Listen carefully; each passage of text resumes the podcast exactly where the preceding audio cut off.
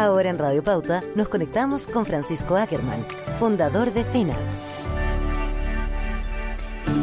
9 de la mañana con 37 eh, minutos. Claro, hablábamos un poco de las ayudas del gobierno y vamos a conversar con Francisco Ackerman, autor del libro Con Peras y Finanzas, cómo invertir tus ahorros y generar más lucas. Y vamos a hablar de un tema sumamente interesante que es el presupuesto y cómo ahorrar para las emergencias. Francisco, ¿cómo estás? Buen día.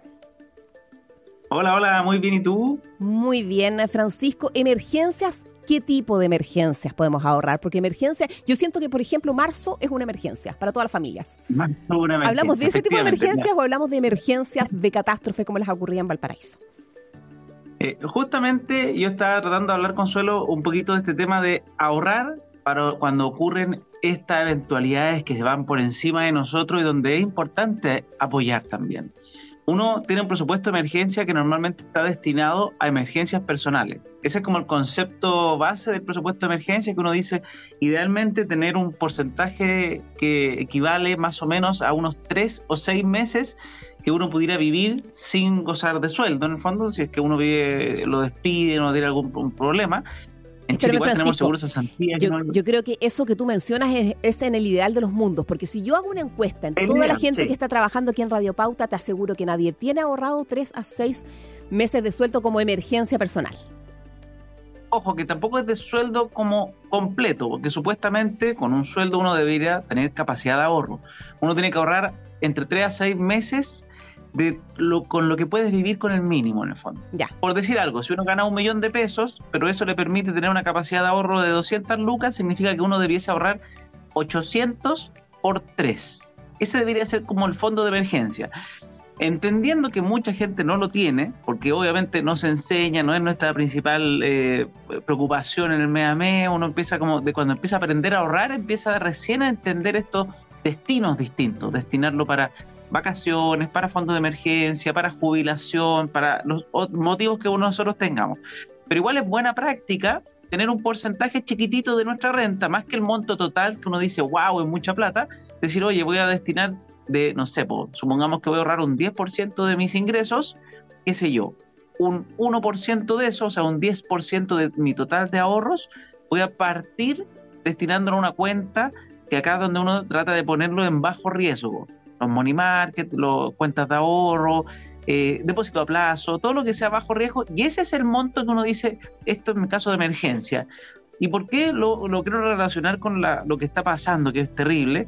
Porque, por ejemplo, tengo la fortuna de sí tener ahorros hoy día y puedo destinar una parte importante de ellos a apoyar y a organizarme. Y estoy con mi señora, que es la que se está moviendo más que yo en este punto. Yo puse más yo puse como, dije, ya tengo plata, voy a ayudar a causas.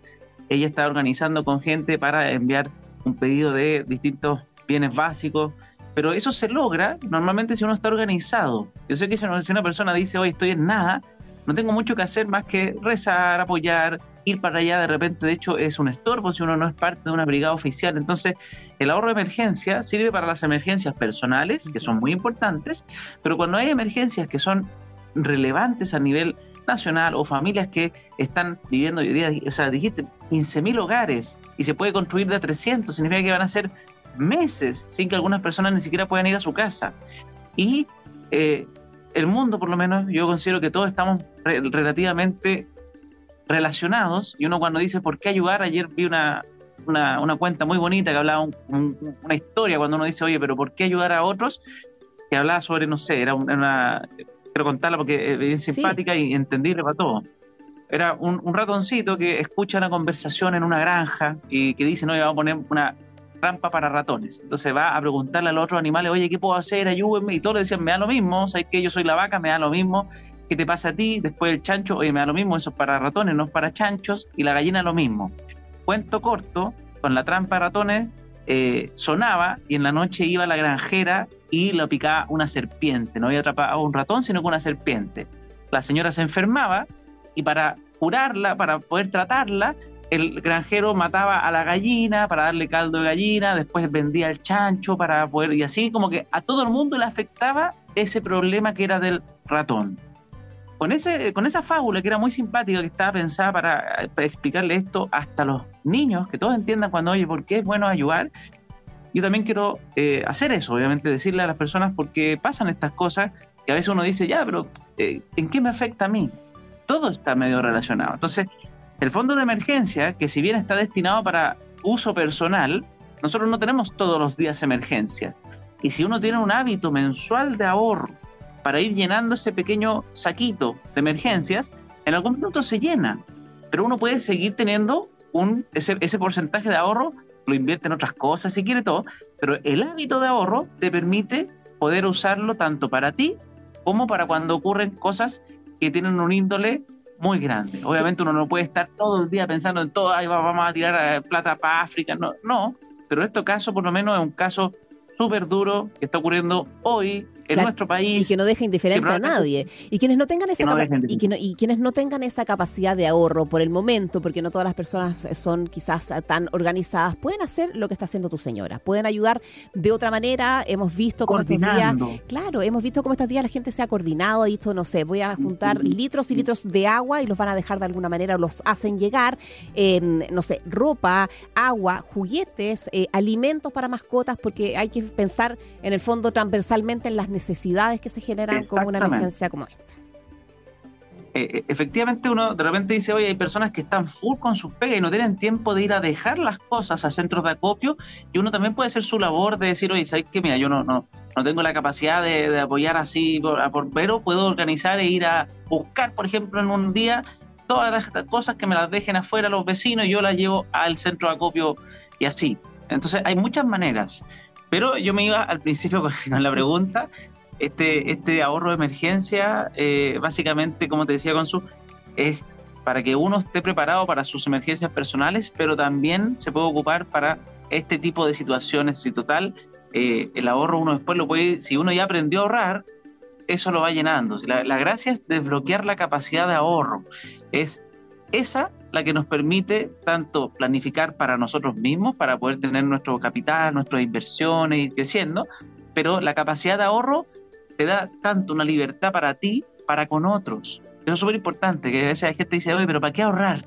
Es mejor vivir el ahora. Yo escucho muchas frases así como, mm. Pancho, ¿de qué te sirve? No sabemos lo que va a pasar mañana con la incertidumbre en el mundo. No sabes lo que va a pasar mañana, exactamente. Vive el día a día. Yo digo, pucha, suena súper egoísta esa forma de pensar, por lo menos desde mi punto de vista, porque después cuando a ti te ocurre un problema, y ojalá nunca pase, pero te quedes con una incapacidad, o te llegues a una vejez que no puedas, eh, y, y qué vaya a decir, ah, es que yo viví la vida loca, así que manténganme, quiero que me mantengan mis hijos y el Estado.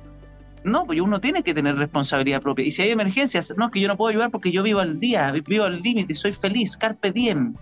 Entonces, yo siempre digo, pucha, un porcentaje tiene que estar pensado para nuestro yo del futuro, nuestra familia, las personas alrededor. Siempre es bueno tener un porcentaje de nuestros ahorros destinado a este ítem que no soy yo mismo. Ya, pero yo voy a ir, te escucho y voy a ir a algo mucho más básico que todo eso, la importancia de la educación financiera desde temprana edad. Uh. o sea, hay, hay colegios que los enseñan, los menos. Hay colegios que tienen talleres sobre educación financiera para niños, pero son los menos. Entonces, cuando uno se ve enfrentado a situaciones como esa, dice, pucha, quizás la historia sería otra si todo el mundo se hubiese educado o lo hubiesen enseñado desde chico a ahorrar y, prever situaciones como esta. Totalmente. La educación financiera, yo no diría que es la única ni la base. A mí no, me gusta caer en esto como, oye, con educación financiera estaríamos todos ricos. No, no es así. existen los sueldos mínimos, existen, eh, pero, pero sí es una fuente importante de crecimiento, tanto personal como países. De hecho, los grandes países, cuando uno ve su historia, normalmente crecen en base al esfuerzo colectivo del ahorro personal. Entonces, eh, y, la educación está desde niño. Hoy día se están viendo ya los efectos de algunos colegios, uno ve como los planes educacionales en países como Noruega y todos estos que uno siempre como que los mira como admirado. La educación financiera está desde súper chiquititos. El concepto como de aprender a vivir con menos de lo que se gana, eh, que eso es más fácil que enseñar que hablar de inversiones, obviamente, porque uno cuando está, no, todavía no, está pensando eso, pero ya que salir por una base en el colegio, hoy día yo sé que existe un plan de educación financiera lamentablemente no es, no es la prioridad y probablemente no lo va a ser porque la educación financiera son planes de largo plazo. Y en el corto plazo, cuando uno piensa más en las elecciones, no es tan atractivo eh, sirve para sacar un par de aplausos, pero piensa que hoy día la educación financiera está a cargo de los profesores de historia. Cuando se hizo como el concepto de, oye, tenemos que volver a poner educación financiera en los colegios, en vez de ponerlo, no sé, con profesores de matemáticas, lo pusieron con profesores de historia que normalmente encuentro que es genial la historia, pero no, no, no, son el lugar, no es el lugar preciso donde debiera estar ese tipo de, educación, digamos.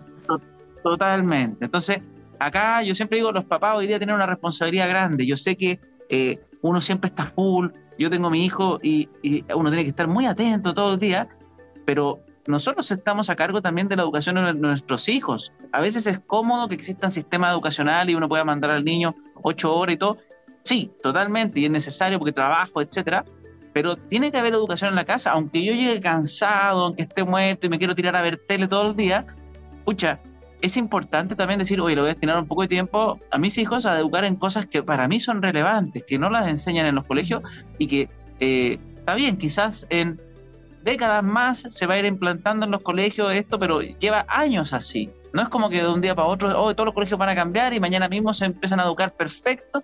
Entonces, está bien, eh, vayamos esperando y viendo y estando atentos y votando, obviamente, nuestro deber cívico cuando que cambien y que mejoren los, servicios educacionales, pero mientras tanto el deber está en nosotros. Nosotros somos los que podemos hacer el cambio.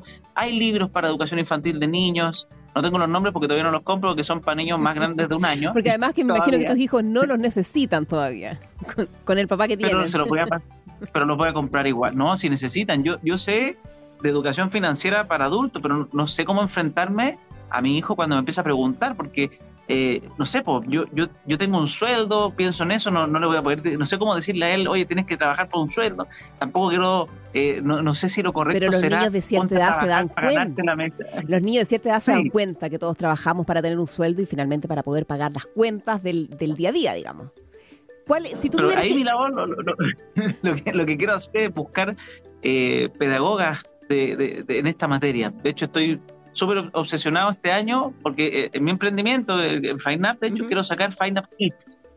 Solamente para, no solamente para aprender yo, pero eh, creo que es súper necesario. Y para eso estoy buscando alianzas con pedagogas, personas que entiendan cómo hablar con niños en un lenguaje que sea digerible. Mira, yo justo te iba a preguntar, en base al tema que estamos hablando de cómo ahorrar para emergencia, ¿qué debería uno decirle a un niño o qué tips o qué tres conceptos abarcar para que en el fondo cuando sean grandes eh, vayan o vayan creciendo con este concepto de ahorrar eh, para emergencia? Pero ¿cómo comenzar desde chico con eso? Eh, yo pienso, y, cómo lo quiero hacer con mi hijo, es tratar de inculcarle algunas lecciones bases súper importantes. La primera es que aprendan a vivir según su realidad. que eso cada vez es más difícil muchas veces por, por este tema de querer mostrarse, como que hoy Exactamente, y el niñito de al lado vino en un auto y yo no, y pucha, entonces voy a tratar de endeudarme para tener el auto. Y, y, el consumo no hace lo suyo porque eh, la oferta de poder comprar todos miles de millones de cuotas y vivir una realidad que no es la mía, pucha, hace lo suyo. Y la gente no, no ve lo que está pagando el triple, ve la instantaneidad. Entonces voy a tratar de inculcarle a mi hijo siempre, vive según tu realidad. Si no puedes pagarlo, no puedes costearlo, no lo tienes simplemente y se ahorra para eso y que entienda la, base del ahorro. A mí yo echo de menos que hoy día existan como los chanchitos de greda, cuando escucho historias de, hoy día eh, me, ha tocado entrevistar a personas mayores de 60 años, 65 años, que me decían, Francisco, es que tu generación no tiene lo que nosotros teníamos, nosotros veníamos de un país complicado, un país donde tú tenías que ahorrar para comprarte tu tele, Hoy día tú simplemente sacas una tarjeta que ni siquiera sabes si estás bien evaluado y la tienes al día mismo y te hacer una oferta y después pagar el triple, pero eh, no está eso ese concepto de tener el chanchito que no, tiene por qué ser un chanchito de greda, puede ser una cuenta greda, Lo tengo. Mira la satisfacción máxima es romperlo después con el martillo. Porque ahí se ven los esfuerzos, se ve el, el, trabajo. ¿ah? Entonces, puede ser digital todo, obviamente, puede ser una, una cuenta No, pero más romántico para los niños enseñarles a meter, no sé, la moneda, todas las monedas de 500 que llegan a tu mano, que la metan en el chanchito, que tenga, que, tenga un fin, no sé, vamos a ocupar esa plata para viajar, para lo que sea, o para las vacaciones. Para que te compres una parte de tus vacaciones, para que compres tu juguete favorito, y, y por último, si no alcanza el total, pero tú ves que se esfuerza, tú le dices, mira, ahora te voy a apoyar, incluso eso puede ser una lección, porque decir, oye, las personas que tienen buen comportamiento en el futuro les dan créditos, y eso también es real. la gente que se endeuda sanamente, en el fondo, Mm. tienen buenos comportamientos financieros y pueden tomar créditos para hacer negocios. Entonces, también para un niño puede ser interesante decirle, oye, tú estás ahorrando, mira, alcanzaste a ahorrar el 80% de tu juguete, bueno, ahora yo que vi que tú tienes esa capacidad, yo te pongo el 20%. Entonces, por ahí yo quiero partir, quiero partir por los conceptos básicos de vivir con menos de lo que se gana, vivir según su realidad y que tenga un ahorro siempre. O sea, cada vez que le den plata, si es que tengo, no sé, pues si la abuela le llega a dar plata en vez de juguetes, si es que yo le voy a dar una mesada, quiero siempre inculcarle, oye, mira, te doy esto, pero tienes que saber que tienes que ahorrar para futuro, porque puede ser que algún minuto a mí, como, como a mí no, no, no sé, pues no me esté yendo bien, entonces no te voy a poder dar mesada. Quiero partir por eso, que eso me suena fácil de, de, de enseñar, espero. Ya me, me, me Está buenísimo. Súper buenos y tips entonces. Aprender. Obvio, y aprendemos todos, aprendemos con los niños, enseñamos y aprendemos todos a ahorrar para emergencias y que también a futuro nos permitan eh, apoyar a la gente que está más necesitada, como lo que está pasando hoy en la región de Valparaíso y estos mega incendios. Francisco Ackerman, fundador de FineUp, autor del libro Con peras y manzanas, cómo invertir tus ahorros y generar más lucas. Y. Sí, Finán.